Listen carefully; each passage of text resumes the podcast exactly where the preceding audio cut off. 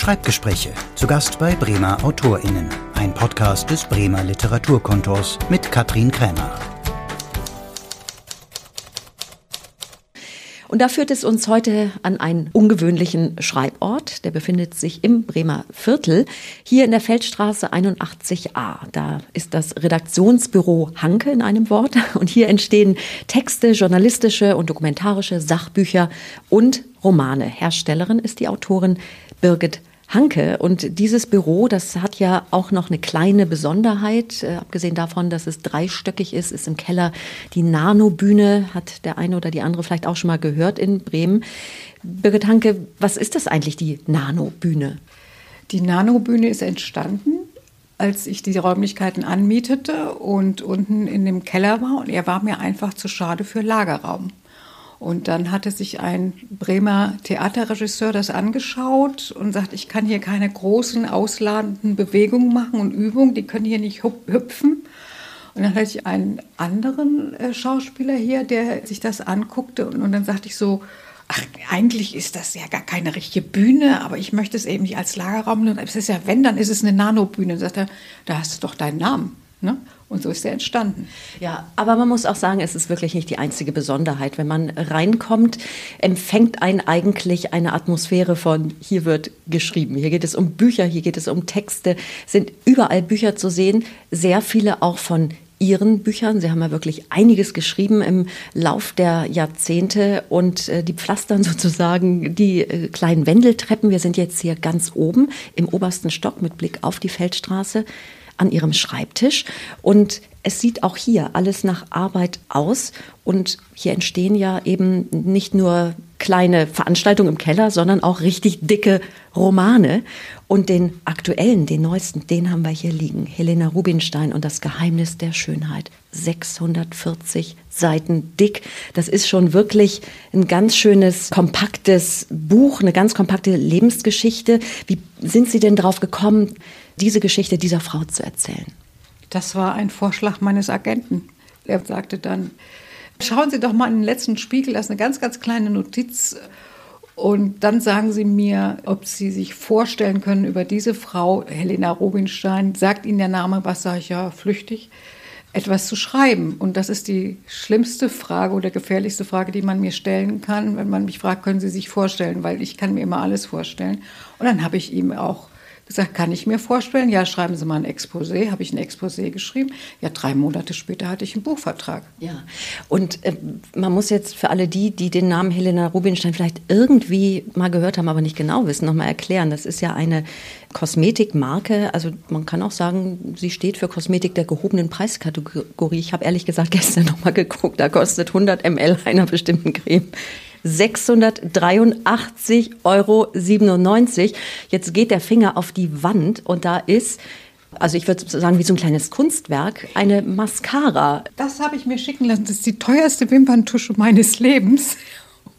Die habe ich mir zur Inspiration dahin gehängt. Und das ist der Buchumschlag, die PDF. Und ich konnte mir das nicht vorstellen. Also habe ich es mir ausgedruckt, ausgedruckt und dann so gefaltet, bis ich dann äh, verstand, was die Mediengestalter meinten. Mit diesen eingeklappten ne? und so. Also das, hab, das kam ja so als eine, als eine Folie an und äh, meine Umsetzung ist also nicht so groß. Deshalb habe ich mir da eben dieses Mini-Büchlein gebastelt. Es fing ja alles an, also das ist ja ein Imperium geworden, ja. das ist ja der Kern der Geschichte im Prinzip, und es fing alles an mit einem Tiegelchen hautpflegender Substanz, was aus Krakau mit nach Australien gewandert ist, weil die junge Helena weg wollte aus ärmlichen Verhältnissen, ist ausgewandert und hat dieses Tiegelchen der Mutter, der jüdischen Mutter bei sich gehabt. Ja, das erzählte sie. Also es ist wohl so gewesen, dass also Gitel oder Gitel, also ihre Mutter, ihr, bevor sie nach Wien abreiste, so ein paar Tiegelchen äh, ins Gepäck geschmuggelt hat. Und die haben es eben bis nach Australien geschafft. Und auf deren Basis hat sie dann so ihre Creme entwickelt, und hat das natürlich gerne in, in, ihren Geschichten erzählt. Sie also war eine ganz große Schöpferin von Mythen. Und da wird es jetzt mal interessant. Man kann natürlich da weiterspinnen, Mythen, wie Sie sagen, oder einen eigenen Blick auf so eine Persönlichkeit bekommen. Was gab es denn an Quellen? Gab es Zugang zu Archiven, zu Tagebüchern? Ja, sie hat also ein eigenes Tagebuch geschrieben. Meine größte und beste Quelle war, dass ich es geschafft habe, nach Paris zu fahren und im Jüdischen Museum eine große Ausstellung, die, die letzte Woche diese Ausstellung zu erwischen und mit diesem Katalog zu arbeiten. Und zwar war das eine Ausstellung in Wien zwei Jahre zuvor und die ist dann nach Paris gewandert. Und ich habe dieser Katalog, weil natürlich mit sehr guten Quellen, dann habe ich eben Biografien, ich habe auch die Biografie oder Memoiren ihres persönlichen Atlatus, ihres Privatsekretärs gehabt. Das war viel Klatsch und Tratsch. Und eben eine französische Autorin, eine amerikanische Autorin. Dann hat es ja ein Musical gegeben, Warpaint, vor drei, vier Jahren. Da habe ich natürlich auch immer reingeguckt, um mich zu inspirieren lassen. Ich muss sagen, die, die Darstellerin der Helena ist grandios. Und daraus habe ich dann zusammengebastelt. Ne? Gibt es denn sowas wie einen Nachlassverwalter, eine Erbengemeinschaft, irgendwas, wo man ein bisschen aufpassen musste, was man erzählt? Also gab es da einen ja. Blick von irgendwo, dass man guckt, was wird da eigentlich geschrieben? Da ist eine Autorin in Bremen, die schreibt einen Roman und was passiert eigentlich mit unserer Helena Rubinstein? Da war ich sehr, sehr vorsichtig und habe mich wirklich alles, was ich da so an Fakten behaupte, kann ich dann auch mit Quellen belegen. Aber was aus der Geschichte, aus der Firma wurde, komme ich nicht dran. Die ist dann irgend, ich habe jetzt, ich versuche also die ganze Zeit mit, wir gehören ja jetzt zu L'Oreal und ich komme nicht an die Firmengeschichte im Augenblick dran. Ich hoffe noch. Ne? Aber wie gesagt, was, was bis 65 äh, von mir geschrieben wird, beruht auf diesen Quellen, die mir vorliegen. Ja, 65 war das Todesjahr von Helena mhm. Rubinstein. Die ist ja 94 Jahre alt ja. geworden. Das heißt, da gab es ja auch einiges an Stoff zu erzählen. Ja. War ja nun ja. ein sehr reichhaltiges Leben. Und wie gesagt, eigentlich dieser Stoff beginnt ja mit dieser Auswanderung. Also ein junges Mädchen, was sich entschließt, ich gehe weg, ich will diese, diese Armut, in der ich hier aufwachse, verlassen, ich will mehr von der Welt. Das ist ja schon mal dankbarer Stoff. Das ist für so eine Persönlichkeit, die man da begleitet und entwickelt, großartig, wenn man so, ein, so, eine, so einen Aufbruchsgedanken am Anfang hat. Das fand ich sehr, also wie, das hat ja eine unglaubliche Kraft dazu gehört, aufzubrechen, abzuhauen vor dieser Zwangsehe. Es waren ja zwei Fluchten. Sie ist ja zum einen dann erstmal zur Familie äh, nach Wien geflüchtet und da droht ja immer aus der Ferne immer noch irgendwie äh, die Ehe. Und die wurde dann, ihre beiden Onkel waren ja schon, das ist auch Fakt, ne? die beiden Onkel waren ja schon in, in, in Australien und die haben ihr ja die Schiffspassage bezahlt und da ist sie dann eben, weil ihr äh, Wien auch zu eng wurde, ist sie dann eben aufgebrochen und in, erstmal in der Provinz aufgeschlagen. Das sind ja dann auch noch so Stationen war dann auch bei dem Gouverneur in Tuvambo, was ja so ein wohl eine Villenkolonie war, so Baden-Baden Australiens. Und die gingen aber, wurden abgerufen nach Indien und da schlug sie dann in Melbourne auf. Und da hat sie dann ihren ersten Kosmetiksalon eröffnet. Ne? Gibt es Interviews, gibt es noch Fernsehaufnahmen, dass man mal ihre Stimme gehört hat? Ich habe also im Jüdischen Museum in Paris habe ich einige Aufnahmen gesehen. Und was ich jetzt sehr interessant fand, dass also Helmut Hafner, der jetzt am Donnerstag mein Buch vorstellen wird, der, als ich ihn anfragte, ja, sagte er, die kenne ich. Und zwar habe ich die gesehen im Fernsehen von Troller.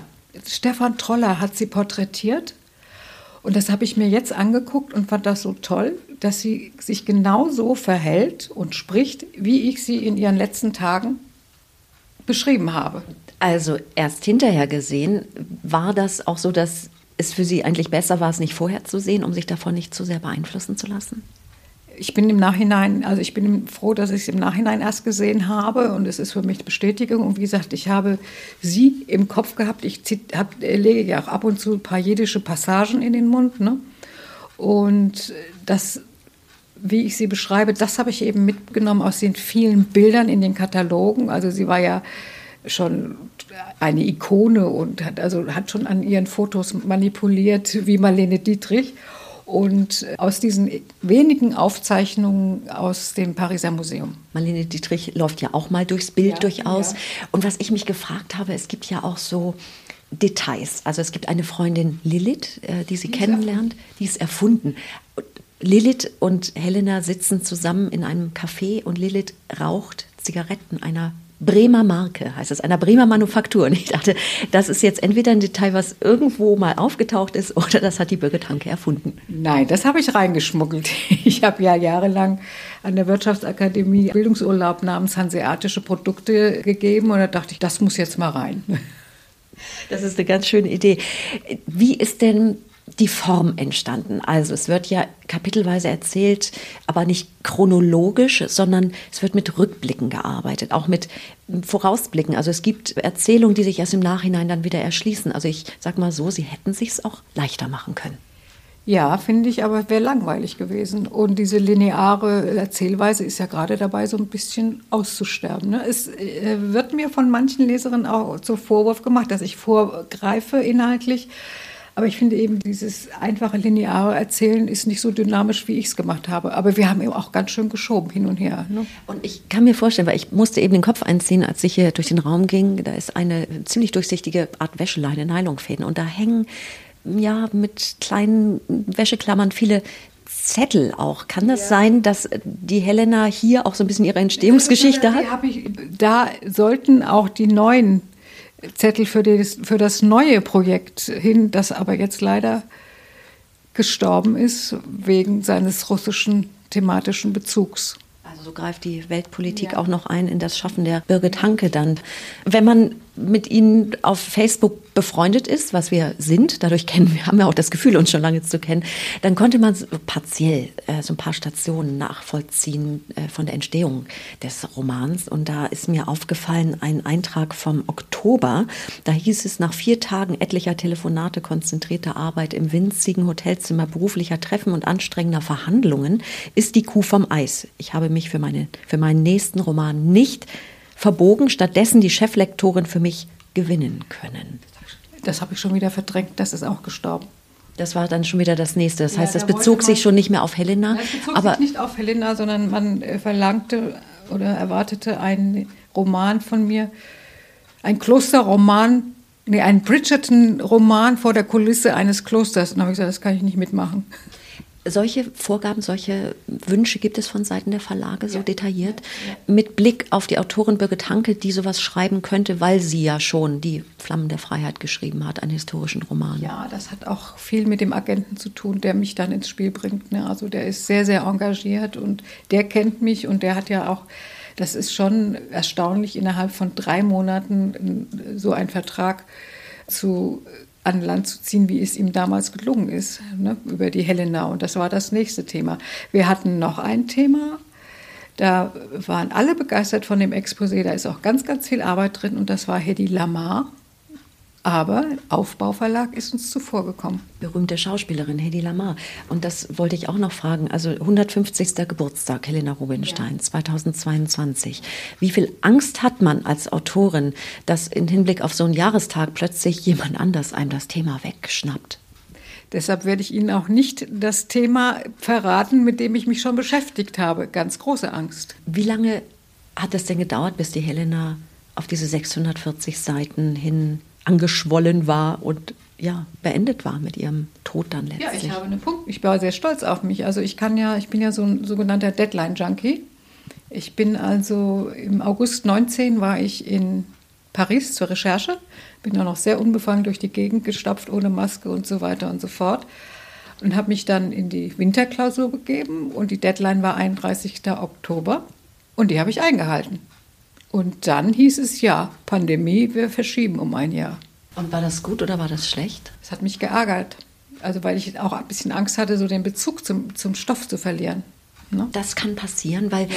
das ist auch eine Frage, die ich mir gestellt habe. Also ich rede jetzt schon immer so von Helena, als sei das irgendwie eine gute Bekannte. Und man kriegt ja das Gefühl, dass man ein bisschen lebt mit dieser Persönlichkeit. Ja. Man ist ja doch sehr nah dran. Man ist mit im Schlafzimmer, man ist mit in ihren Gedanken und in ihrer Entwicklung. Wie sehr wächst einem so eine Figur dann ans Herz? Und vielleicht auch nochmal nachgefragt, wie sympathisch ist Ihnen diese Figur, die, sie auch, die ja auch ihre Brüche hatte, eigentlich geworden? Ist das eine gute Freundin geworden oder blickt man auf so eine Figur dann doch irgendwo mit Distanz? Also ich habe auch schon eine Rezension gelesen, da hieß es, die Heldin wird einem nicht sympathisch. Helena ist eine Kratzbürste. Ne? Und ich mag sie. Ich mag eben auch äh, kratzbürstige Menschen und sie ist kein einfacher Mensch. Sie hat auch ihre Schrull, sie ist zum Schluss ein bisschen schrullig, sie ist sehr autoritär, äh, stellt sich nie in Frage, aber wird vorangetrieben von eben von ihrem ich weiß nicht, was das für eine, es ist ja nicht äh, die, so eine Gier gewesen, ne, sondern äh, eine Gier nach Reichtum, sondern so nach den, den Frauen auch was zu geben. Da hatte ich übrigens auch eine sehr schöne Quelle von, von Harvard, äh, Vortrag, also von den Ökonomen, ne, wie, sie, wie sie eben, der, von dem habe ich den Begriff, die war der erste Global Player. Ne? Das war ja ein Weltimperium, was sie geschaffen, geschaffen hat. Und äh, also diese Getriebenheit, die ging auf Kosten ihrer Familie. Und das sieht sie eben ganz spät und auch sehr, sehr widerwillig ein. Ja, sie hatte Schwierigkeiten, ihren ersten Mann zu halten, klingt so doof, aber diese Ehe war nicht so ganz einfach. Das war Edward, ja. der sie eigentlich geliebt hat. Er hat aber auch ein Doppelleben geführt. Immerhin hatten die beiden zwei Söhne zusammen. Aber es fiel ihr so wahnsinnig schwer, sich auf einen Menschen oder aufs Privatleben zu konzentrieren. Ja. Also getrieben, das Wort haben Sie eben ja schon genannt, das fiel mir auch sofort ein. Also rastlos und äh, nicht müde werdend, dieses Reich, dieses Rubinsteinreich weiter und weiter und weiter mhm. auszubauen. Aber ist sie glücklich geworden damit? Also ein friedlicher, glücklicher, in sich ruhender Mensch ist sie nicht geworden, obwohl ich ihr einen, ja einen friedlichen Tod gestatte. Und mit auch einer, mit, einer, mit Einsicht, dass eben, sie hat ja die Frauen damit fertig gemacht, dass Altern was ganz Schreckliches ist. Ne? Und das gesteht sie sich dann zum Schluss ein, dass Altwerden gar nicht so schlimm ist. Ne? Sie hat ja bis in ihre letzten Lebenstage gearbeitet und war also auch wütend über ihre eigene Gebrechlichkeit. Und da ist mir dann beim Lesen aufgefallen, dass da doch einiges von meiner Mutter eingeflossen ist, weil ich die ja die letzten Lebensjahre begleitet habe. Ne? Deswegen auch die Widmung äh, ja, vorne. Ja, ja. Und das bringt mich jetzt vielleicht mal vom Rubinsteinschen Imperium auf das Hankische Schreibimperium, was es irgendwie wirklich ist. Man hat das Gefühl, wenn man hier ist. Gebürtige Hessin, Jahrgang 19. Ich bin keine gebürtige. Nicht gebürtig? Nein, ich bin in Nordrhein-Westfalen geboren, aber das ist auch reiner Zufall. Aber in Hessen aufgewachsen mit ostpreußischer Mutter und sudetendeutschen Vater in einem stockkonservativen Kleinstadtmilieu aufgewachsen als Flüchtlingskind. So, ja. dann ging es aber nach Marburg, also mit ja. ähnlichen Ambitionen wie Helena Rubinstein, raus und ja. was machen. Studium abgebrochen, dann gab es eine Ausbildung zur Steuerfachgehilfin. So, um dann aber wieder über Umwege am Ende da zu landen, was Sie immer wollten, nämlich schreiben. Mhm. Ja, ich ich habe mit zwölf Jahren die Anne Frank, nee, zehn war ich, Anne Frank gelesen, die hat am gleichen Tag Geburtstag, also am 12. Juni. Und da habe ich dann also auch angefangen, Tagebuch zu schreiben und habe immer gesagt, ich will Schriftstellerin werden, aber es war eine brotlose Kunst. Und ich habe auch das Studium nicht abgebrochen, sondern bin äh, zweimal glorreich das erste Staatsexamen gefallen, wollte dann nicht mehr. Und dann kam die Umschulung. Ich wollte das gnädiger formulieren. Mutter Rosi, was hatte die sich vorgestellt für die Tochter? Ja, den Arzt, das Häuschen am Hang und äh, ja, und Lehrerin sollte ich werden. Und ich wollte nicht Lehrerin werden. Und jetzt bin ich da im Lehrberuf noch gelandet. Ja, und zwar um anderen auch Schreiben beizubringen. Das begleitet Ihren Berufsweg ja auch schon eine ganze Weile. Also es gab einen Lehrauftrag Creative Writing an der Uni Bremen. Es gab ganz viele Schreibkurse. Es gab, glaube ich, auch so eine Dozentenstelle an einer privaten Schreibakademie. Ja, ja. Die gibt es sogar ja, noch. Dass man Handwerk lernen kann, glaube ich, ist Konsens. Aber kann man Schreiben wirklich lernen? Ich selbst bin immer der Auffassung gewesen und ich habe das auch nie gelernt, dass man, das ist eine Gabe, die einem zufällt.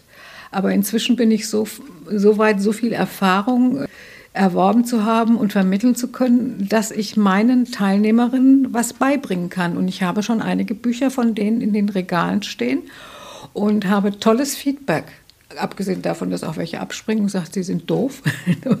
Aber und das macht mir Spaß. Ne? Und das ist eben eine schöne Abwechslung. Ich bin also auch sehr stolz darauf, dass ich, während ich die Helena geschrieben habe, meine, meine Betreuungstätigkeit nur um vier Wochen unterbrochen habe. Also es gab drei Tage Schreibschule und zwei Tage Helena. Und zum Schluss habe hab ich mich dann in Hamburg abgesagt, Leute, ich muss jetzt mal vier Wochen in Klausur. Ja, den Einstieg habe ich auch in Klausur an der Ostsee gemacht, in Rerik, ne, mit, mit meinen Katalogen, meinem Material an die Ostsee gefahren und da saß ich dann da vor meinem Rechner und sagte, ich kann nicht schreiben. Ich kann, das schaffe ich, das schaffe ich nie. Wie soll ich schreiben? Ich kann ja gar nicht schreiben. Ist das immer so? Immer so. Jedes Buch ist eine neue Diplomarbeit oder Prüfungsarbeit. Du sagte mir eine Freundin aus Hamburg, du machst ja dein Leben lang Prüfungsarbeiten. Ne? Aber irgendwie brauche ich das. Jetzt frage ich mich natürlich, warum braucht man nochmal einen Rückzug, wenn das doch hier schon so ein toller Rückzugsort ist? Dann sage ich immer weit kicken. Dann, dann muss man einfach mal, die, die, die Augen müssen mal wieder lernen, über eine weite Horizontlinie zu wandern. Das ist, wenn man immer nur, ich bin ja, ich weiß nicht, ob Sie das kennen, äh, wenn ich hier aus dem Büro komme, den ganzen Tag am Bildschirm, das dauert ja, bis die Augen sich adaptiert haben. Ne? Dann ist erstmal so ein bisschen schummerig. Ne? Ja, es gibt ja noch einen kleinen Rückzugsort, nämlich eine Parzelle. Da könnte ich mir vorstellen, dass der Rosenduft im Sommer die Fantasie beflügelt, aber wenn die Rose dauernd ruft, ich möchte gegossen werden, dass es dann auch ablenkt. Ja, also auf der Parzelle sind sehr viele Bücher von mir auch entstanden, die, da musste das auch immer aufgeteilt werden, ne, zwischen Rasenmähen. Ich liebe Rasenmähen und wie gesagt, mein größter Traum ist ja einmal das Weserstadion mähen. So, das war eine offizielle Bewerbung. Ja. Und weil man beim Rasenmähen eben sieht, was man gemacht hat, ne? sofort ein Ergebnis sieht. Und das ist eben, also wenn, sobald es dann wärmer und Frühling wird, ich, aber ich, jetzt, wenn jetzt Ostern habe ich gesagt, okay, dieses Jahr ist die Parzellensaison sehr, sehr spät. Aber dann gebe ich mir jetzt selbst Urlaub und dann geht es auf Parzelle und da muss geräumt werden, da muss einiges erledigt werden. Sich selbst Urlaub geben, das ist ja, nochmal ein gutes Stichwort, ja. weil muss man eine Zäsur machen, um auch mal Schreibkram wirklich aus dem Kopf zu kriegen, um Figuren rauszukriegen, Stoffe rauszukriegen, weil ich habe so das Gefühl, dass es eine Menge gibt. Und Sie haben ganz am Anfang des Gesprächs äh, gesagt, jemand muss nur sagen, können Sie sich vorstellen und schon bei könnten Sie äh, schreien Sie ja. Das heißt, es arbeitet permanent und dann hilft äh, die Scholle ein bisschen, sich abzulenken und mal den Kopf leer zu jäten. Auf jeden Fall, also Garten, Garten und Kochen. Ich habe sehr, hab sehr viel und gerne gekocht, aber seltsamerweise ist mir das auch in den letzten paar Jahren abhanden gekommen. Also ich, ich habe mich oft ins Kochen geflüchtet. Ne? Oder ich fand das immer so toll, den ganzen Tag Rechner und dann in die Küche Zwiebeln schneiden und ein bisschen heulen ne? und dann der Duft und, und so weiter. Aber und arbeitet es dann weiter. Also ja. während man Zwiebeln schneidet, ist die Figur mit im Hinterkopf dann. Oft. Also ich glaube, da ganz hinten arbeitet so viel, was ich gar nicht selbst so bewusst wahrnehme und irgendwann ploppt es dann hervor. Ne? Plopp hat 2014 gemacht, da war eine Handverletzung, also eine Zäsur okay. im Leben und äh, die Folgen sind, glaube ich, immer noch da. Wie beeinträchtigt das denn die ja. Schreibarbeit auch ganz praktisch? Ja, also das eben, ich habe, ich war in Hektik, ich war in Eile, das erste Mal Rasenmähen und hatte aber eben noch einen Termin im Krankenhaus, weil meine Mutter gestürzt war. Und dann habe ich in den laufenden Rasenmäher und dann waren, sah das aus wie Hühnerknochen. Und äh, dann Tatütata ins Krankenhaus. Der Hubschrauber wurde weggeschickt. Und die erste Frage war, in der Klinik werde ich wieder schreiben können. Und dann sagte der Chirurg, ich tue mein Bestes. Und eben Ring, kleiner Finger und Ringfinger sind steif geblieben, aber sonst ich, die Hände werden sehr kalt im, im Winter. Ne? Also die, aber ich bin nicht in meiner Schreibfähigkeit und Geschwindigkeit beeinträchtigt. Ne? Kriegt der Chirurg dann ein Exemplar von Helena Rubinstein geschickt? Leider, ich, das ist so lange her. Müsste ich eigentlich da, müsste ich in die Klinik bringen. Ich finde irgendwie ja, weil. Ich wüsste, wer das noch damals war. Welche Spuren hinterlässt denn die Beschäftigung eigentlich mit einer Figur, die ja über so einen langen Zeitraum ging und äh, die auch so intensiv war? Können Sie so eine Figur wie Helena Rubinstein dann irgendwann aus dem Kopf räumen? Also jetzt gibt es ja erstmal Lesungen, natürlich geht es jetzt noch stark um das Buch. Oder ist dann auch mal Schluss? Also kann man das hinkriegen, so einen Schnitt zu machen, dass dann auch wirklich wieder Platz ist für neue Stoffe? Ja, also der Schnitt erfolgt ich habe jetzt neulich meine Flamme der Freiheit äh, nochmal gelesen nach über zehn Jahren und stelle fest, auch die kann ja schreiben. Das war für mich wie ein neues Buch. Also für mich ist äh, man, Manuskript abgegeben und Lektorat und Buch gefertigt und gedruckt, ist eigentlich Schnitt. Und da bin ich schon wieder in Richtung anderen Stationen unterwegs. ersten Buchstaben? Verrate ich. Darüber spricht man nicht. Ich bedanke mich ganz herzlich, Birgit Hanke, für dieses Schreibgespräch, für Einblicke in das Entstehen eines wirklich wunderbaren Romans Helena Rubinstein und das Geheimnis der Schönheit 640.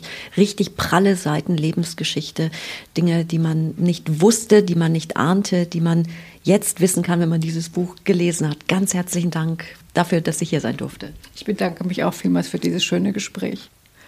Schreibgespräche. Zu Gast bei Bremer AutorInnen.